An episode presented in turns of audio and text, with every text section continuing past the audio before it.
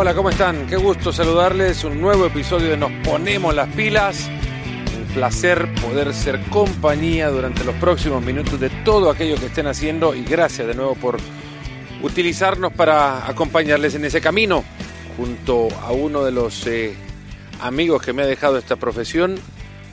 Hoy hablaremos de algo que seguramente a ustedes también les tendrá hablando no solamente de lo sucedido hoy en Mónaco, jueves veo el reloj 29 de agosto, sino de cómo esto afectará los próximos meses para aquello que tanto les gusta a ustedes, que es el fútbol de la Champions, que parece ser un fútbol diferente a aquel que se juega en todo el, en todo el planeta. Si escuchan sonidos de papeles y, y sillas, bueno, las sillas no sé porque ya nos sentamos, pero hace un rato hicimos bastante ruido con ellas y antes de grabar así era, eh, es porque estamos apenas saliendo de conocer el resultado del sorteo que hoy se ha llevado a cabo en Mónaco, el sorteo de la UEFA Champions League de esta temporada que termina el 30 de mayo en Estambul. Con Andrés Agulla vamos a hablar de lo que nos ha dejado esto, de lo que le ha dejado a él el verano. Mira que Andrés te había dicho que veníamos a, a charlar acá de, de la Champions y el sorteo, pero primero, como para darles eh, continuidad también a la serie de podcast de Nos Ponemos las Pilas, el último fue con el presidente de la Organización Deportiva Panamericana, Panam Sports, con Neven Illich, contando del eh, éxito que han sido los Juegos Panamericanos que vos tuviste la oportunidad de cubrir estando ahí cerca y, y, habiendo sido testigo de otros Juegos Panamericanos también. ¿Han sido los mejores que cubriste, Andrés?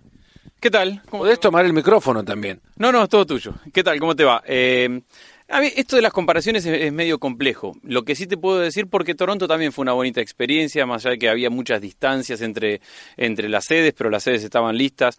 Eh, creo que la experiencia que me queda de los Panamericanos en Lima es que pasamos en, y seguramente, bueno, lo escuché, lo hablaste con Neven, en menos de tres años se pasó de no tener absolutamente nada, de que los juegos sean una locura y un sueño irrealizable, a unos juegos que estuvieron muy bien organizados, que tuvieron todos los escenarios en condiciones impecables y creo que al final de cuentas lo más importante, fuera de los detalles que, que, que ayudan a mejorar o a empeorar una organización, es que los, e, los eventos se desarrollen en escenarios que estén a la altura de los Juegos Panamericanos y que los atletas tengan una villa donde puedan descansar y donde puedan convivir bien.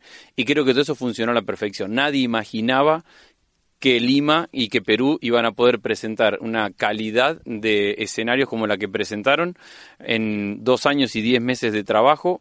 Y, no es que se llegó con la sensación de, y vos lo has compartido muchas veces cuando hemos ido a este tipo de eventos, de, de llegar y, y, ver que todavía están terminando de pintar o, o de acomodar las sillas y que en la cuenta regresiva en las últimas horas están todavía terminando de preparar un escenario. Llegamos una semana antes a Lima y estaba todo listo, eh, estaba todo preparado. Y es verdad que el tráfico fue un desafío, la villa fue una solución para muchos porque estaba muy bien armada. Entonces creo que queda esa sensación de haber eh, preparado y haber organizado un evento que, si bien no tenía nivel de olímpicos, superaba la norma que veníamos viendo de nivel panamericanos. Es bueno que estas cosas pasen en nuestro continente, no tan estigmatizados. Estamos a creer que estas citas nos superan culturalmente por la manera en la que tenemos, curiosa manera que tenemos, y voy a generalizar porque algunos se va a identificar con esto y me disculpan aquellos que creen que viven en una sociedad sobre todo en nuestro continente, eh, y, si nos escuchan de afuera también apreciarán lo que les digo, y si sobre todo son de nuestro continente entenderán perfectamente que somos pro propensos a ahogarnos en vasos de agua, a generar muchísimas más eh, preguntas una vez se han aparentemente respondido aquellas respuestas iniciales, que no damos soluciones pronto, que nos estamos, estamos acostumbrados a decir que ahora en un rato lo hacemos y no hacer las cosas ya, que no vemos la atención al detalle como algo primordial en cualquier pro proceso o en cualquier organización y que suceda estas cosas en Perú, por mucho que todo esto que les digo pasaba tres años antes, y lo hablábamos con Neven Illich, el presidente de, de Panam Sports, ahora que terminaron los Juegos y meses antes que comenzaran también, de cómo en Perú, eh, desde la misma legislatura peruana, estaban poniendo obstáculos para que no se realizaran estos Panamericanos y que todo esto hizo más lento un proceso que tiene que arrancar desde el primer día que son designados como sede, porque son obras monumentales, no solo para los Panamericanos, sino para darle los siguientes 15, 20 años, digamos, de vida útil a ciudades que si no por el crecimiento mismo colapsan y en Lima estaban listos. Bueno, hay un par de cosas para decir con respecto a lo que, a lo que estás mencionando. Uno, Carlos Neuhaus, el, el presidente del comité organizador, tiene eh, obviamente en representación de todo el equipo de gente que trabajó al, al, lado de él, tiene un mérito gigantesco en que esto haya sido una realidad y en la forma que ha sido. Y ahora me parece que se le viene otra parte muy compleja a Perú, eh, y seguramente lo hemos hablado durante todos estos Juegos Panamericanos. Perú no es un país que tenga un legado deportivo muy grande. Eh, fuera del fútbol, no tiene grandes resultados deportivos en su historia. El vóley femenino con aquella medalla olímpica ocupa un lugar muy grande, pero no es un deporte no es un país que tenga arraigados grandes logros deportivos. El mensaje que mandó Lima, Perú, a partir de la ceremonia de apertura de los Juegos, donde en el recorrido de la antorcha hay un que lo hacen simplemente dos niños, dos jóvenes, representando el futuro del deporte en Perú a partir de estos Juegos Panamericanos. Y el legado que deja este comité organizador y Panam Sports a través de las instalaciones y del nivel de instalaciones que tiene Perú, obliga, compromete, le, da la pelota, si se quiere, al Estado, al gobierno, a la legislación que vos mismo mencionabas recién, a ver cómo gestionar este legado a partir de estas instalaciones. Por ejemplo, había una gran parte de las instalaciones que incluían el estadio de béisbol, los estadios de softball, el estadio de rugby, el de hockey sobre césped y la piscina de, waterpolo, que estaban en medio de un barrio de recursos muy bajos y al cual le habían asfaltado todo el camino y toda la calle y todas las veredas para que se pudiera llegar a ese escenario. Si ese escenario no se organiza y no se trabaja muy bien para que toda esa comunidad de muy bajos recursos que lo rodea tenga la ventaja y el acceso a poder practicar deporte en buenas instalaciones, eso terminará destrozado en muy poco tiempo. Entonces creo que el legado que le deja la organización de los Juegos al gobierno de Perú es una gran oportunidad pero que vos lo sabes muy bien, no todos los gobiernos siempre son capaces de gestionar esas grandes oportunidades. Eso lo hizo Toronto, por ejemplo, en el 2015, cuando utilizaron el plan maestro de la candidatura de Toronto para hacerse de los Juegos Olímpicos del 2008 en Beijing, candidatura que evidentemente porque les acabo de contar que los Juegos Olímpicos fueron en Beijing, Toronto perdió, pero no perdieron la oportunidad de utilizar todo el bagaje de conocimiento generado para la planificación de semejante y majestuoso evento como son los Juegos Olímpicos para acondicionar la ciudad a las necesidades que por su crecimiento la ciudad estaba enfrentando eh, o iba a enfrentar en, años siguientes. Y, para los panamericanos construyeron las autopistas que iban a construir para los Juegos Olímpicos, a las vías de acceso en el transporte público y las plazas y las áreas verdes para la distracción de, y la renovación de zonas de repente abandonadas cerca del, eh, del lago. La realidad es que hay necesidades que la ciudadanía no ve sino hasta enfrentada a los compromisos grandes que significan citas tan importantes como esta. Y antes te, y comenzaba preguntándote si son los mejores que has visto, de los mejores panamericanos. Yo he visto de la misma manera que vi, que Lima muchos otros y me dio la sensación, por la misma manera en la que lo vi, de que estaba el cada escenario listo, cada escenario no solamente listo, adecuado para, para la, la transmisión de televisión, sino con muy buen marco de público, una aceptación grandísima por lo que fueron eh, los Juegos, no teniendo Perú grandes candidatos para todos los deportes. Eh, la sensación, podemos eh, coincidir o no, en lo anterior de si son los mejores de la historia. Para mí, los Juegos Panamericanos serán mejores a partir de Lima. no serán mejores porque Lima ha dejado una enseñanza de que hay posibilidades de hacer estos eventos en naciones que no tienen la gran rica historia deportiva incluso en nuestra región y que también tenemos como todos los países de esta de este continente, algunos mucho menos y otros mucho más, obligaciones que parece no tienen que pasar primero por el deporte, pero recordemos que el deporte ayuda a que en otras áreas se reduzcan los gastos en la delincuencia o, la protección en contra de la delincuencia, en la salud o la eh, capacidad que tenga una nación para eh, batallar problemas de salud u, obesidad, para ir, eh, obesidad infantil, que sucede en, en, muchos casos en nuestros países. El deporte aplaca esas inversiones o esos gastos, si se quiere ver, si más se invierte en instalaciones en las que se pueda practicar deporte. Lima deja esa varilla parte del legado que deja Lima y que tiene que ver con lo que estás diciendo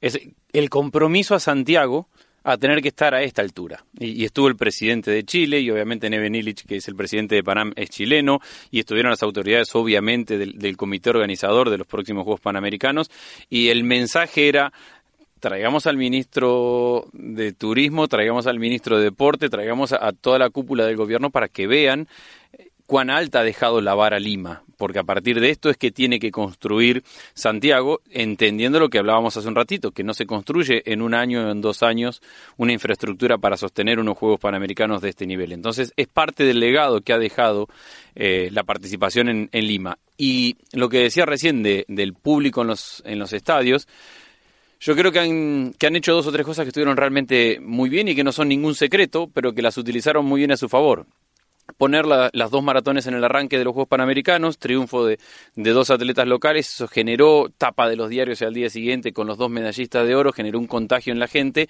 y el, sumar a la gente continuando una campaña que empezó fuera del olimpismo y cerca del mundial. Somos la mejor hinchada del mundo. Entonces, a partir de, de, continuar ese legado que quedó del Mundial y de que los peruanos se llamen la mejor hinchada del mundo, yo vi lo que decía recién, deportes donde, donde Perú no tenía chances de absolutamente nada, solamente de, de sumar experiencia y empezar a partir de esa experiencia a construir el deporte. Por ejemplo, en handball femenino, eh, perdieron todos los partidos por mucho, no, en otras situaciones no hubieran clasificado, pero las chicas que estaban compitiendo eran juniors, que competían contra las mejores del continente y dice, a partir de esta experiencia vamos a, vamos a hacer que este deporte crece. Bueno, las tribunas estaban llenas para ver esas chicas que sabían que no iban a ganar. Pero creo que se fue construyendo en la medida y ha trabajado muy bien Panam Sports y la organización también en, construir un ambiente alrededor de los juegos que en la semana previa era molesto porque había que hacer pico y placa en la circulación del tráfico, molesto porque las líneas panamericanas complicaban una ciudad ya de por sí muy compleja para movilizarse y que en la medida que fueron pasando los días terminó en un contagio total y absoluto de la gente involucrada, metida y cada día en cada lugar al que íbamos a un evento había cola de gente sacando entradas y no había entradas para la mayoría de los eventos. Para ir, más o menos cerrando el tema de, los Juegos Panamericanos y meternos en el, en el de los Juegos eh, de fútbol, eh, estaba pensando en Juegos Olímpicos ya, pero en los Juegos de fútbol de la Champions League que se viene, si vos pudieras hacer, y esto se lo pregunté también a Neven Illich, eh, un álbum, ¿cuáles serían las primeras cuatro fotos o tres fotos que pusieras en la primera página del álbum fotográfico de tu experiencia en Lima? Bueno, es muy, es muy importante que aclares lo de tu experiencia, porque los que tenemos la suerte, y a vos te ha pasado, de estar en este tipo de eventos, nos perdemos de muchas cosas y vivimos muy de cerca otras cosas por, por estar. Yo creo que la, la, primera foto es la de los dos maratonistas eh, peruanos ganando el primer día y contagiando a partir de eso el, el, legado y el, el, público acompañando a, todo, a, todos los juegos. Creo que, que tienen el mérito no solamente de haber ganado ellos su competencia y su medalla de oro con lo que cuesta y con lo que significaba eh, para Perú, sino que se han cargado también buena parte de la responsabilidad en, en, que los juegos hayan sido un éxito. Yo le pondría una foto a, los, a, los, a los lugares vacíos, a los venues, a los estadios, porque me parece que, que ocupan un lugar, más allá de las historias personales que, que fuimos conociendo y que, y que fuimos transmitiendo, ocupan un lugar eh, gigantesco en, en por qué los eh, Juegos Panamericanos terminaron siendo un éxito. Y después, obviamente, cada uno se queda con algunas historias que lo marcan mucho. Y, a mí hay una que me, que me, queda particularmente muy marcada, y vos me vas a ayudar porque eh, parte, vos quedas de, alguna forma involucrado en la parte de la historia. Y es una medalla que para Costa Rica queda en la historia. Sí, claro, la de Andrea Vargas. Eh, la, la realidad es que jamás Costa Rica, después de Claudia Paul, o Silvia Paul, perdón, y de Neri Brenes había conseguido medallas de oro en Juegos Olímpicos, en Juegos Panamericanos. Perdón. Bueno, me había tocado ya compartir con Andrea y con su familia su historia en los Juegos Centroamericanos y del Caribe y creo que eh, hay una foto que me queda a mí en la memoria y es Andrea haciendo el control antidoping post ganar la medalla de oro, la mamá, que es su entrenadora, y para hacer rápido la historia, Andrea a los 10 años va a unos Juegos Centroamericanos, gana tres medallas de oro y sale llorando porque le dice a la mamá que no tenía un entrenador que le dijera qué tenía que hacer. Y la mamá le dice, yo te voy a entrenar, el próximo año vas a venir más tranquilo. Y la mamá es una entrenadora autodidacta que ha logrado que Andrea llegue a este logro y que su hermana además clasifique en marcha los 20 kilómetros para el Mundial de Doha que, que llega a fin de año. Entonces esa mamá que fue autodidacta en su forma de trabajo y tratando de absorber toda la información que había disponible para ver cómo preparar a su hija, termina siendo la entrenadora de una medallista de oro de unos Juegos Panamericanos. Agotada por el día, sentada en el piso, esperando que salga su hijo del antidoping, y llego yo y me siento al lado de ella y le muestro en mi teléfono eh, tu relato de lo que fue la carrera de, su hija. Entonces yo me quedo con esa foto de estar eh, ella agotada en su, eh, bajando de la adrenalina que le había significado la competencia, todos con la felicidad que Andrea había ganado la medalla de oro, y, y, es un momento que yo lo recuerdo casi como mágico, de estar sentado al lado de ella, en el piso, al lado de un control antidoping, mostrándole a ella nuestra transmisión, tu relato de cómo había sido que su hija había ganado un oro panamericano. Entonces, esa es una foto que yo jamás me voy a olvidar. Sí, momentos inigualables, seguro, y un recuerdo maravilloso el haber podido ser parte de esa historia del deporte de, Costa Rica. Algo que a mí me, llama poderosamente la atención y no lo hemos hablado antes de este momento, eh, no sé incluso si se percibió allá en Lima o si incluso trascendió más allá del pequeño instante de la transmisión en la que a mí poderosamente me llamó la atención y es a ver, es un evento dentro del atletismo, también un evento de los más apartados, digamos, incluso te lo ponen en el calendario de competencias por razones de seguridad en horas muy tempranas al, al, al, grueso de los grandes eventos, entonces hay muy poco público en las tribunas. El lanzamiento de martillo pasa en cualquier género, en muchos casos desapercibido, siendo uno de los más técnicos del, atletismo, pasa desapercibido como me dio la sensación, y vos me corregís, que pasó desapercibida también la entrega de las medallas en femenino.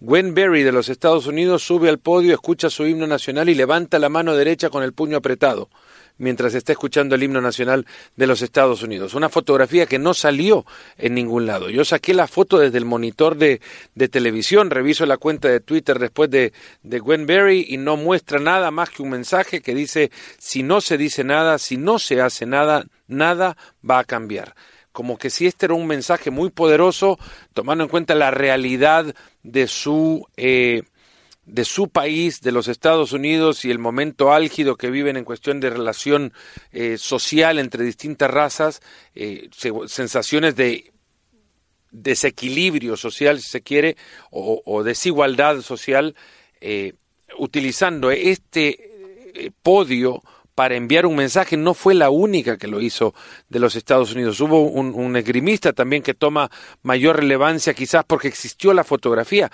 Mi foto de tantas es esta también.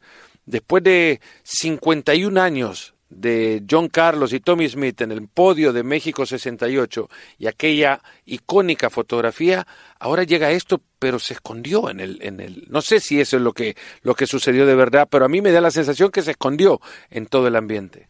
Habrá gente que lo habrá escondido, también hubo muchos que no se dieron cuenta, me parece, que, que pasó en el medio de, de, la locura de un evento a otro y de salir y de correr y, de tratar de cubrir la mayor cantidad de eventos. Eh, Racing Boden es el esgrimista que vos mencionabas recién y, que cuando sube a recibir la medalla de oro se hinca ante el himno de, de su país en un gesto que ya eh, ha sido muy utilizado en el deporte de los Estados Unidos. Colin Kaepernick en el fútbol americano. Exactamente, fue el primero y después llevó a que muchos jugadores lo, lo hicieran.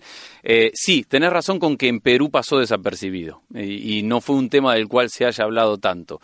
A lo mejor tiene que ver con que era un mensaje probablemente lejano a la cultura de Perú, que, estaba viviendo sus propios juegos con mucha gente, la mayoría de la gente obviamente local yendo a verlo, entonces estaba viviendo su propia película Perú, eh, y Lima particularmente con los juegos y a lo mejor no, tuvieron tiempo de, detenerse a ver que había un mensaje que era mucho más poderoso y mucho más grande de los juegos en Lima, en Perú. Pero eh, la sensación que había en Lima era de eh, estamos orgullosos porque estos juegos están pasando están pasando bien y somos parte y somos protagonistas. Estamos...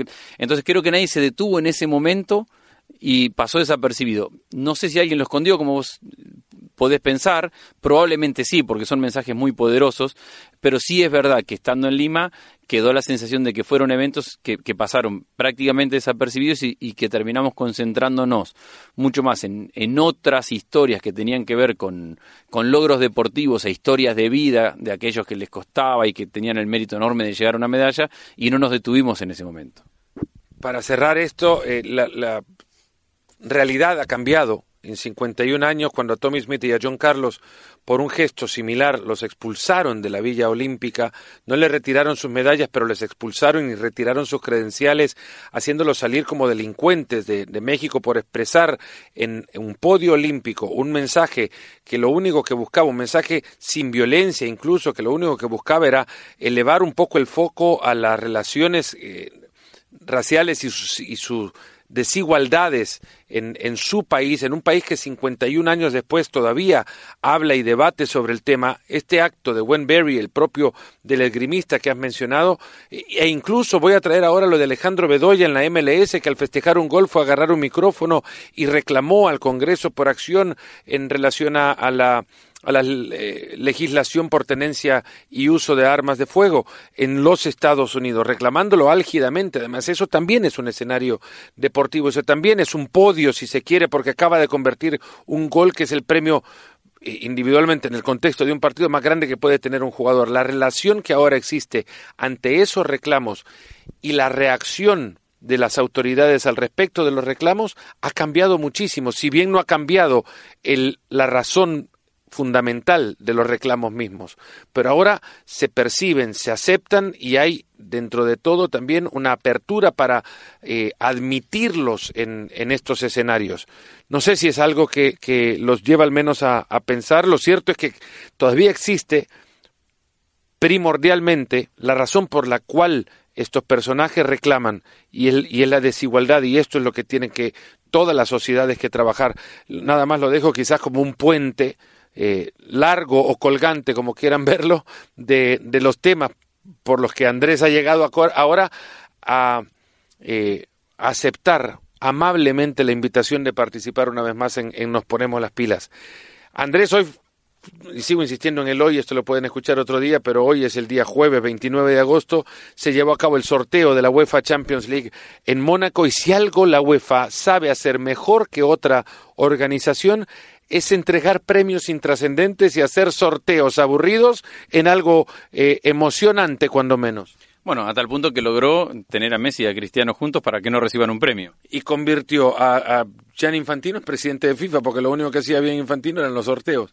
Bueno, ha convertido los sorteos en un partido más. ¿eh? Uno espera ya los sorteos, entendiendo que después, y más allá del análisis que vamos a hacer ahora, eh, generalmente ninguno de los grandes candidatos se ha quedado en el camino en la fase de grupos y que está muy bien eh, pensado y trabajado y meritoriamente para que los grandes y aquellos que tienen más posibilidades tengan un escenario que les permita estar en, en la segunda instancia. Pero ha logrado la UEFA que sean atractivos porque entrega premios, porque tiene a todas las figuras del fútbol mundial, porque los clubes mandan, eh, ya no mandan al secretario o al delegado, mandan a sus principales figuras y van los presidentes y aprovechan este escenario para, para reunirse y para terminar además el mercado de pases en este momento. Entonces ha logrado hacer un evento de algo tan simple y sencillo como era un sorteo de una fase de grupos. Y hoy todos coincidimos, los que seguimos con amor la Champions League, de que la Champions arrancó hoy. Arrancó con el sorteo y más allá del debate si podemos tener si Van Dijk es el mejor jugador de la UEFA el último año o si está bien que Messi y Cristiano lo hayan visto sentado desde la primera fila, creo que nos deja hoy una fase de grupos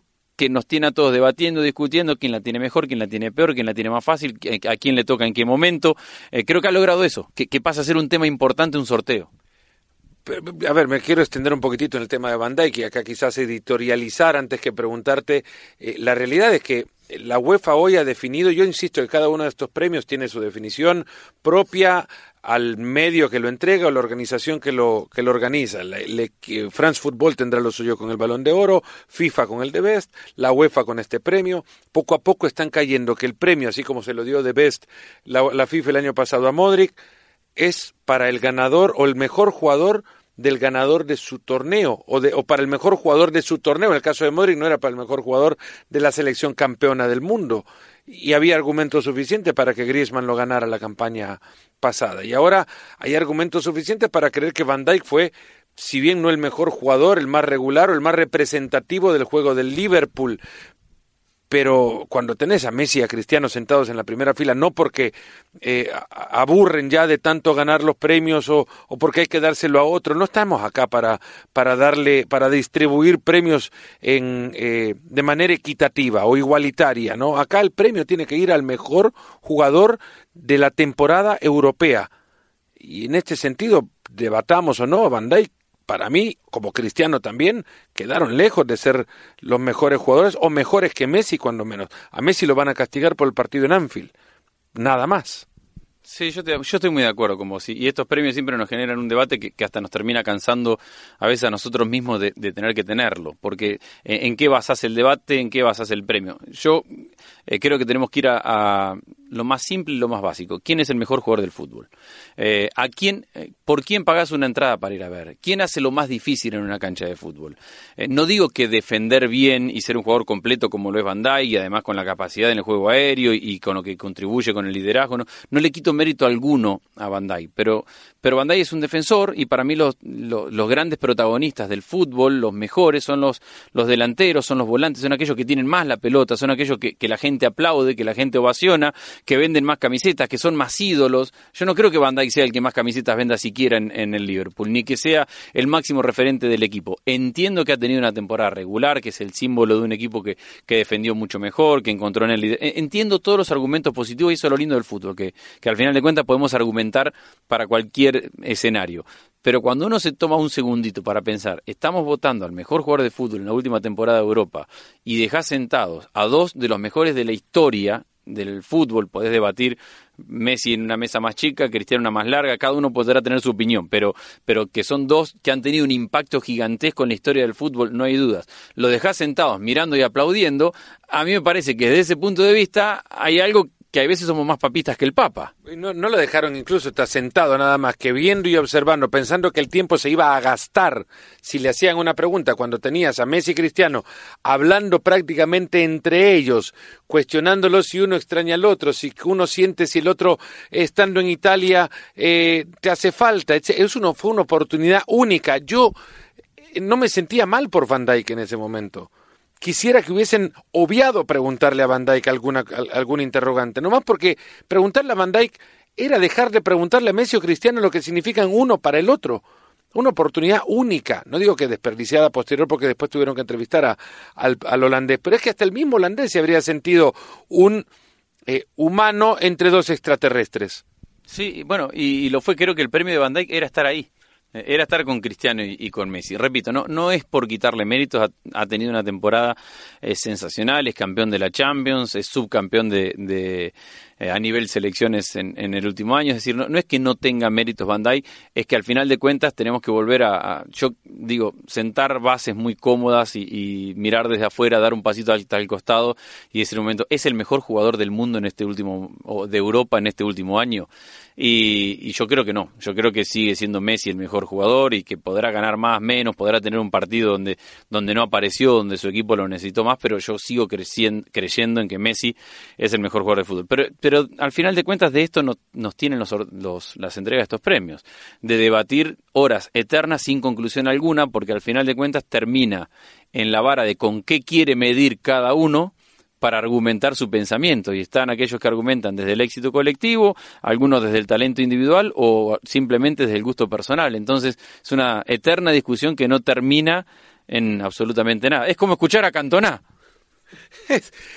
entendiendo que hay múltiples lenguas en el mundo y que incluso el translator de Google puede eh, traducirnos eh, muchísimos lenguajes, eh, hay uno que es imposible de traducir y es el de Cantona hoy. Que debo admitir que más allá de haberme alguna vez encontrado con la respuesta en ruso de algún personaje que salió en alguna transmisión y no ser capaz de poder traducirla, eh, lo de Cantona hoy se los leo y textualmente tratando de traducirlo desde sus palabras, él dice que pronto la ciencia va a fijar las células a su estado que nos convertiremos en eternos, que solo los accidentes, los crímenes y las guerras nos van a matar, pero lamentablemente crímenes, guerras se multiplican Amo el fútbol, gracias. Esto cuando le preguntaban a Cantona qué pasa por su cabeza eh, al ser nombrado eh, por el premio o con el premio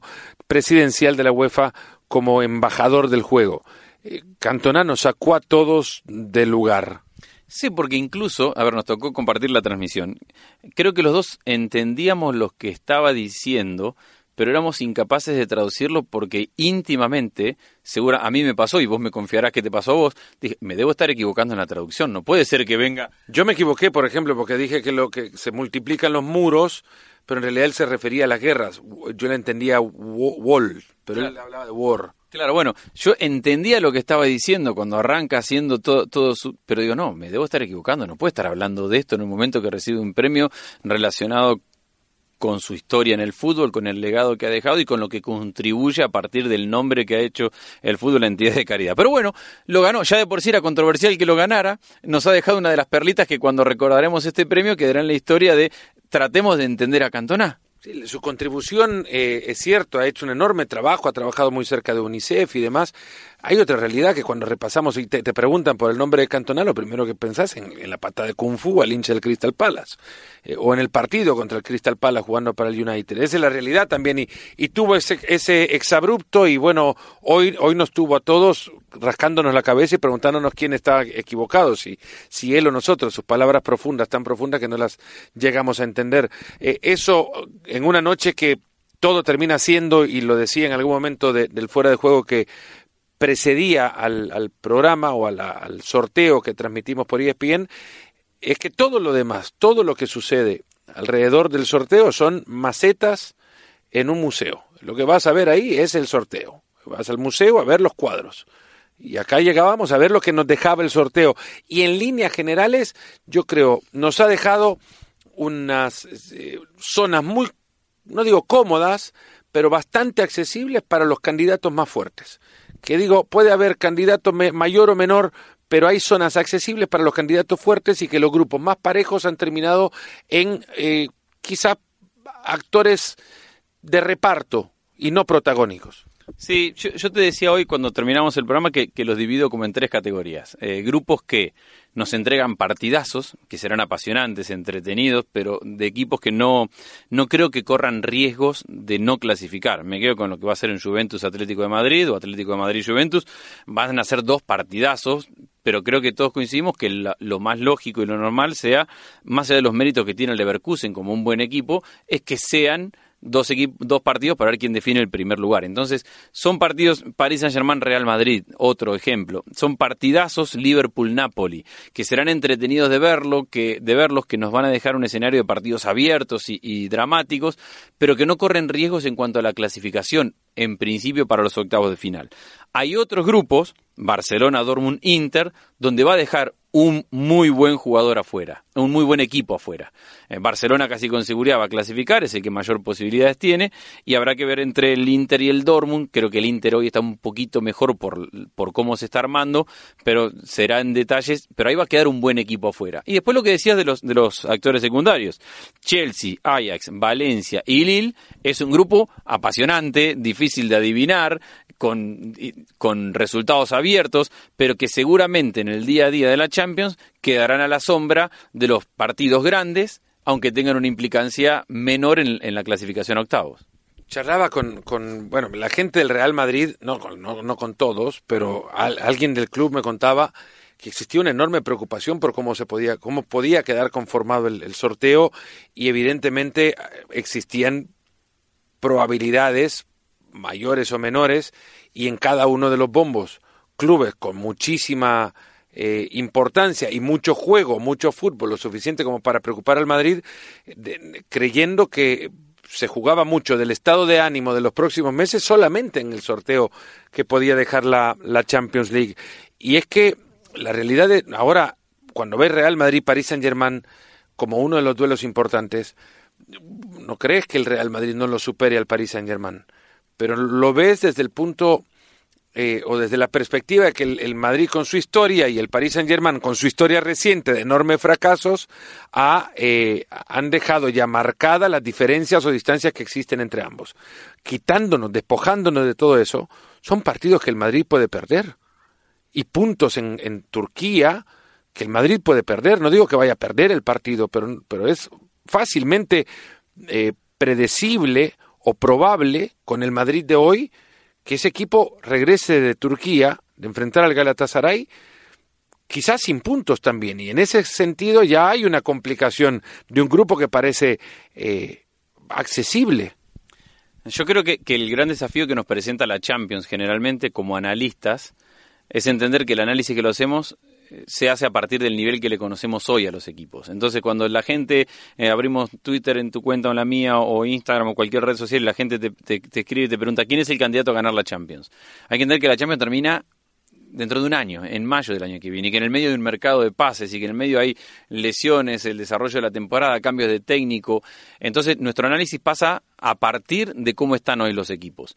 Yo creo que el Madrid tiene escenarios como para mejorar y como para ir a esos estadios, sobre todo al de Galatasaray, y venirse con una victoria que, que por jerarquía, por calidad de jugadores, por, eh, por nombre, por, por espalda, tiene que conseguir. Es verdad que el arranque le genera cierta duda, pero creo que, que, al final de cuentas el Real Madrid va a encontrar un escenario porque ya la Champions League le genera una motivación particular al, al Real Madrid y que no va a tener mayor problema. Encuentro en el Paris Saint-Germain un, un, equipo muy problemático porque porque en este momento ni siquiera tiene una identidad muy clara. Tuchel tratando de armar un equipo que es secundario alrededor de lo que decida Neymar en las próximas 48 horas y viendo si Mbappé se recupera rápido para poder contar con él, como que ha basado este proyecto en dos o tres nombres y, hay que armar un equipo atrás de eso.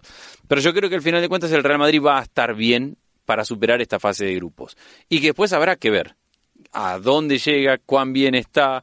Eh, hay que ver cómo evolucionan los equipos. Analizamos a partir de lo que hemos visto en dos fechas de temporada.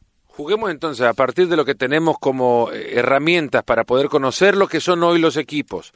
Eh, a semanas antes de que se juegue la primera fecha de la Champions, con lo que significa también la exigencia para los jugadores, una exigencia que no va a tener Messi porque está suspendido de, partidos internacionales, pero la primera fecha FIFA va a marcar también cómo regresan algunos si es que no se termina por cobrar algunos de los estados físicos de las figuras principales.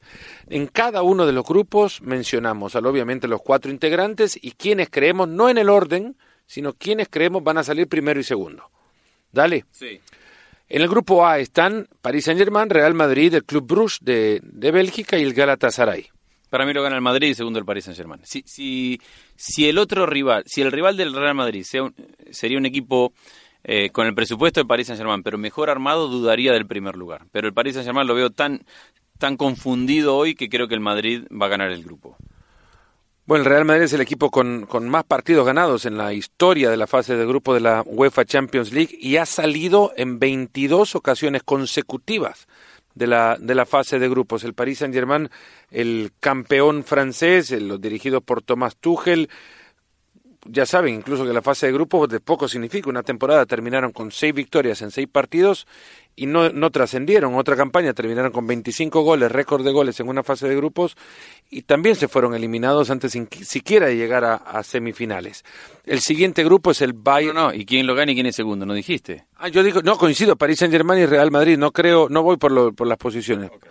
París Saint-Germain y Real Madrid. Es más, hasta en ese orden salen.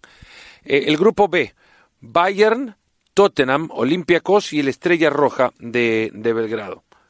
Lo más peligroso de la Estrella Roja es que cualquier victoria la festejan con un tanque, como lo hicieron después de meterse en la fase de grupo. Yo acá me quedo con, con Bayern Múnich y Tottenham.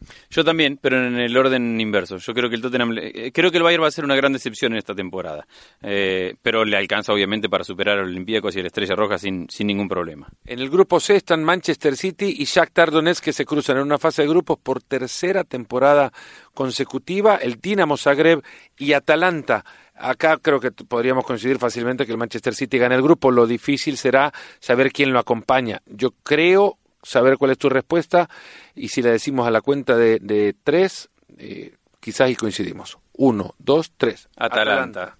Perfecto, Atalanta. Eh, es que le tengo un cariño particular al Atalanta porque he seguido la evolución con Gasperini en, los últimos años.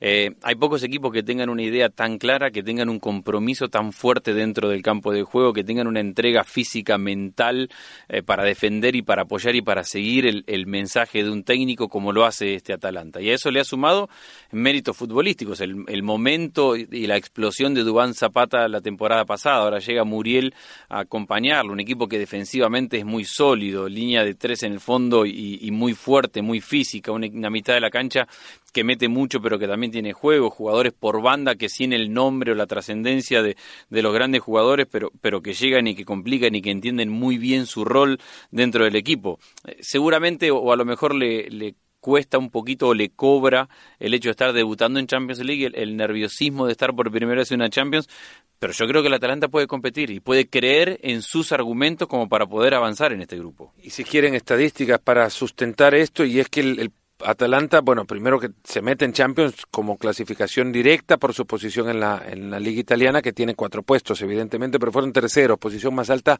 en su historia. Y además, ante los primeros seis de la tabla, perdió dos partidos solo. Primero seis de la tabla perdió dos partidos. Y ojo, que contra la Juventus no perdió. Empató los dos contra la Juve. Eh, le ganó al Napoli. Y lo eliminó de la Copa. A la Juve, de la Copa Italia. Contra el Inter, que también está en Champions, no perdió. Eh, ganó cuatro de los seis puntos. Vamos al, eh, al D, Juventus, Atlético, Bayer, Leverkusen y Locomotiva. A mí me genera muchísima interrogante lo que la, eh, el Bayer Leverkusen pueda llegar a hacerles a la Juve y al Atlético, que creo van a pasar, pero que no va a ser fácil y que contra el Leverkusen los dos van a terminar sufriendo. Y que además los partidos entre ambos, entre Juventus y Atlético Madrid, les va a generar un desgaste eh, físico y mental realmente fuerte. Yo, nada, coincido con vos, creo que los dos clasificados serán Juventus y Atlético Madrid. Eh, habrá que ver en qué, en qué orden, probablemente Leverkusen sea el juez para definir precisamente en qué orden. Eh, a quién le quita algún punto en el camino si es que lo hace. Entonces, me, parece que es uno de los grupos que yo mencionaba al principio donde el escenario es ideal para tener grandes partidos, pero donde no afecta, creo, la clasificación de los dos grandes candidatos. Vamos al siguiente, el grupo E, Liverpool, Napoli, Red Bull Salzburg eh, o el FC Salzburg para, el, eh, para la UEFA Champions League o para la UEFA y el Genk. Eh, en esto creo que fácil podemos caer también en la clasificación de Liverpool y Napoli para, para los octavos. Sí, coincidimos. No, no, no, no hay mayor, mayor análisis. Será entretenido ver los partidos entre ambos. Otra vez, escenarios. El año pasado la pasó muy mal el, el Liverpool cuando fue al San Paolo y el Napoli casi le saca un resultado sobre el final que hubiera eliminado al Liverpool en, en Anfield. Manotazo en el último minuto de de Allison, mejor arquero nombrado hoy de, la, de Europa en la última temporada, para salvar en ese momento al, al Liverpool, lo que ya conocemos después sería historia, terminó siendo el campeón. En el siguiente grupo, acá de nuevo Inter y Barcelona en el mismo, la realidad eh, complicada para el cuadro nerazzurro, a ver qué puede hacer con Conte, sabemos a qué puede apostar con Conte, porque conocemos al técnico que ahora les dirige, el Borussia Dortmund del Lucien Fabre eh, tiene muchísimo vuelo, tiene muchas herramientas, es un equipo que eh, muy vertical y que va, va a meter en problemas al Inter en los dos partidos, no creo que, que, al Barcelona o que con el Barcelona así sea, yo veo al Barça primero y al Dortmund segundo. Yo veo al Barça primero y al Inter segundo. Creo que la evolución del Inter del año pasado este va a ser notable. Eh, primero y principal por el cambio de técnico. Creo que Conte es mucho, pero mucho más técnico que Spalletti. Creo que Conte es un técnico para este tipo de competencias. Creo que el Inter no tiene miedo de, plantear este partido desde una defensa dura, línea de tres, tiene liderazgo de Godín, eh, tiene escenario para. está anunciando Alexis Sánchez en, estas últimas horas y Alexis va a ser eh, un gran contragolpeador seguramente para este equipo y Lukaku es pura potencia.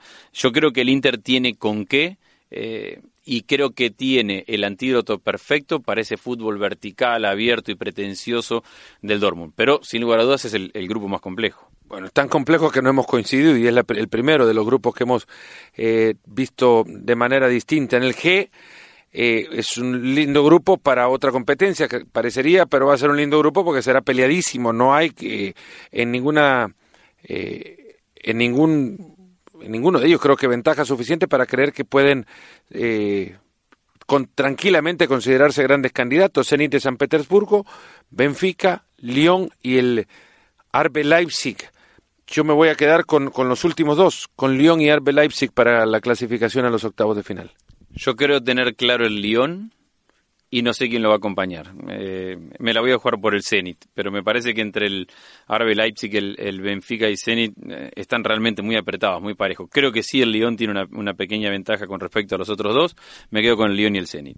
Con el Zenit Plate parece, porque es una tiene tantos jugadores de River, eh, Mamana, Craneviter, Drusi, eh, bueno, Drusi no, no, pero bueno, jugadores argentinos al final Wilmar Barrios, ex jugador de Boca nada más, para ir alejándonos del, del, mote que ya rápido le puse, es el Zenit de San Petersburgo, entonces tú clasificado el Lyon y Zenit de San Petersburgo. Eh, no es el, el, Lyon femenino el que va a jugar este torneo, eh, sino que quizá gana el grupo también. Yo creo que va a ganar el grupo este, el masculino. Bueno, el Lyon femenino estuvo representado hoy con las tres candidatas a mejor jugadoras. Eh, las tres fueron del, del, Lyon femenino. No, es el masculino y yo creo que le alcanza para ser eh, superior al resto del grupo. El Lyon femenino ha ganado los, las cuatro últimas Champions League y seis de los últimos nueve títulos. Y para terminar, el grupo H, el Chelsea de Lampard, Ajax de Ten Hag, el Valencia de Marcelino y el Lille de Gautier. el más difícil de todo, me lo voy a jugar. Para mí clasifican el Ajax y el Valencia. Creo que el Chelsea es eh, la gran decepción. Es verdad lo que decías hoy, lo debatimos en el programa y no eh, no es que se genere mucha expectativa alrededor del Chelsea que no ha podido fichar, pero creo que además ha hecho todo mal. Eh, y eso incluye vender muchos jugadores, desarmar el plantel, traer un técnico nuevo cuando tenés una transición tan importante.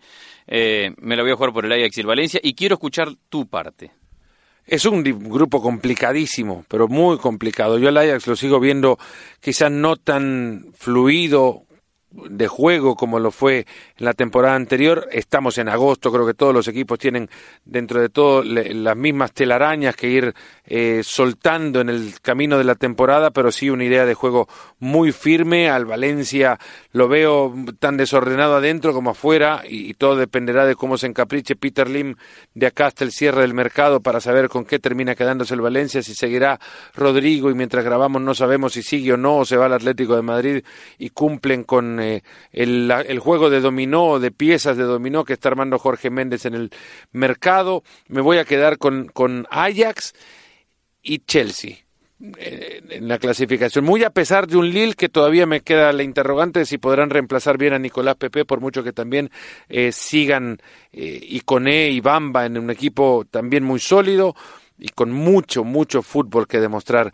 Eh, la realidad es que por interrogante nada más creería quedarme con Ajax y Chelsea como los dos clasificados de este grupo y creo quedarme también con un enorme episodio de Nos ponemos las pilas como recuerdo de esta charla. Y una gran Champions que se viene por delante y en un año estaremos en los Juegos Olímpicos y después estaremos hablando de los centroamericanos en Panamá. La Euro que se viene el próximo año en muchos países. Bueno, un placer. Eh, gracias por invitarme. Ya me siento muy cómodo acá. ¿Tan cómodo como para creer que puedes estar pronto de nuevo? Casi local. Casi local me siento. Sí, sí, aquí estoy, siempre. Lo único que te hace falta es en, serio agarrar el micrófono, que no te lo estés sosteniendo todo el tiempo. Bueno, tan invitado no sos. Bueno, traeré mi propio micrófono, grabaremos a dos micrófonos y estaremos mucho más cómodos. Sería espectacular. Cómodos hemos estado y, agradable la charla, de verdad. No es que son tan serias las charlas siempre, pero son muy parecidas a lo que ustedes acaban de escuchar eh, en este episodio de Nos Ponemos las Pilas, que hasta acá llega. Les mando un fuerte abrazo. Hablamos de los Panamericanos, hablamos de la Champions League, la Champions, recuerden, la casa de la Champions en ESPN la van a escuchar eh, y la van a ver de acá hasta la final de Estambul el 30 de mayo. Fuerte abrazo, gracias por habernos permitido acompañarles. Hasta el próximo, nos ponemos las pilas. Gracias por escucharnos. Busca ESPN Deportes en iTunes y TuneIn para más podcasts.